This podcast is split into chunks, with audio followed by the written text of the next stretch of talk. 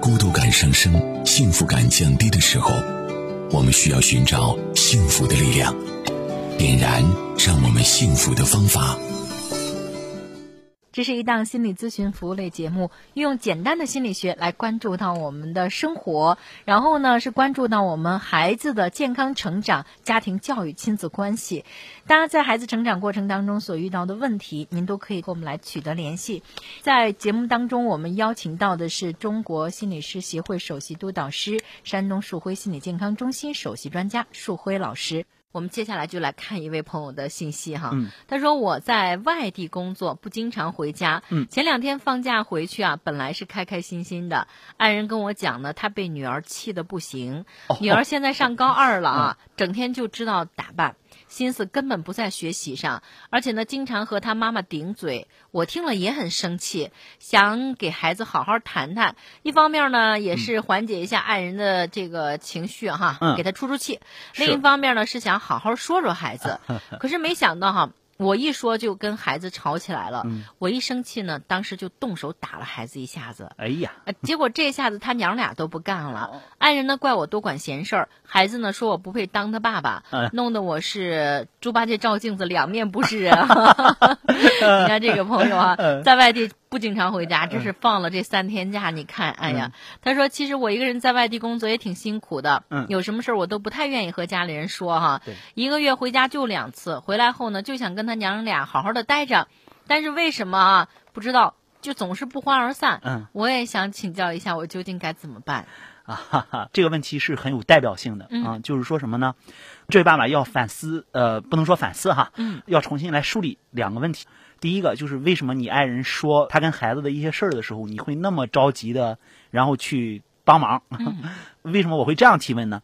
呃，因为当我们着急的去帮忙的时候，可能就是因为我我们内心里有我们觉察不到的一个，算是一个小小的愧疚吧。嗯。比如说，我们觉得，哎，我长期在外地，你看啊，有有什么事儿帮不上忙，听爱人一说也挺着急的，好像我终于可以帮帮他的忙了。嗯。可能你就撸胳膊挽袖子就上了。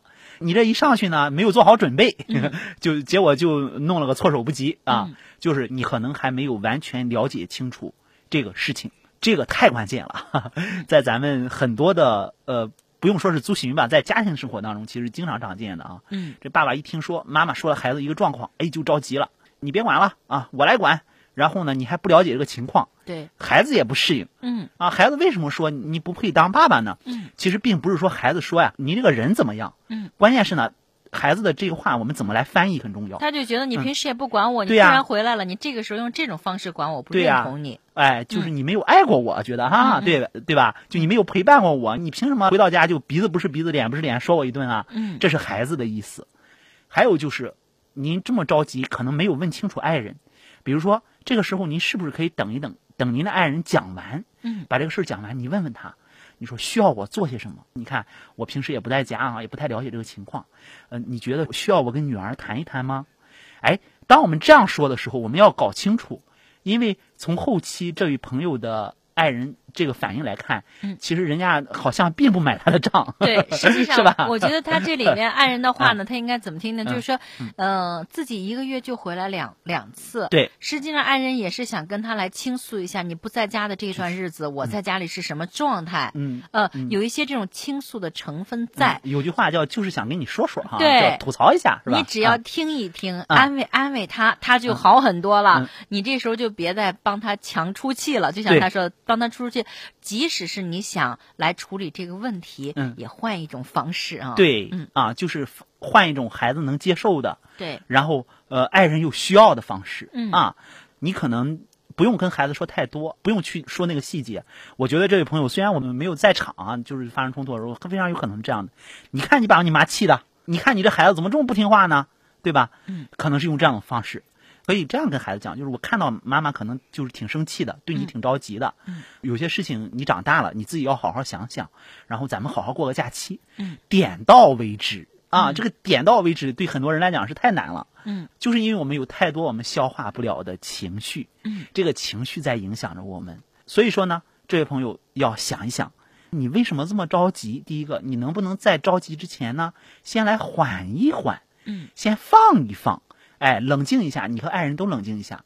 然后第二个就是，如果你真要管的话，你能不能换一个他们两个都能接受的方式？对，也就是说，尽量啊，咱不办出力不讨好的事儿。嗯，呃，第三个就是维护关系，是做好一切工作的前提。也就是，但凡要出手的时候，你想想，你和你的孩子的关系是否允许你用这样的一个方式对他进行管理？嗯，是不是可以用一个相对柔和的方式啊？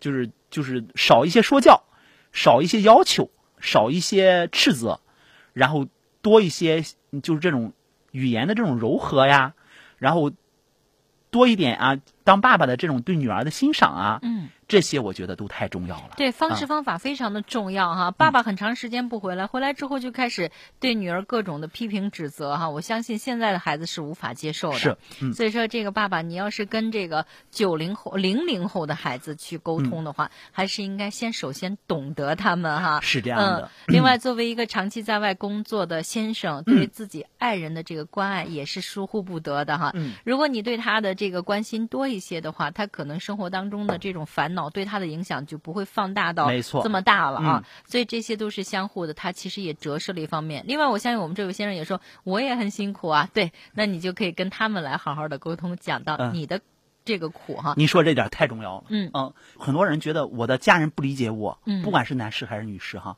我们了解一下，他都没有就是不用说详细哈，嗯，没有跟家人倾诉过他的心里话，嗯，就比如说我很累啊，我很烦啊，然后为什么呢？他们觉得这样不好。嗯，他们觉得这样会影响他们的情绪，其实不是这样的。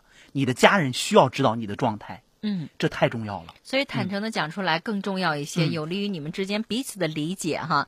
好的，要结束今天的节目了，感谢大家的收听。大家也可以拨打我们的场外热线是幺五五八八八六九二八九幺五五八八八六九二八九。呃，这个电话呢还可以加微信，进入到我们的群当中，您就可以实时的来咨询幺五五八八八六九二八九。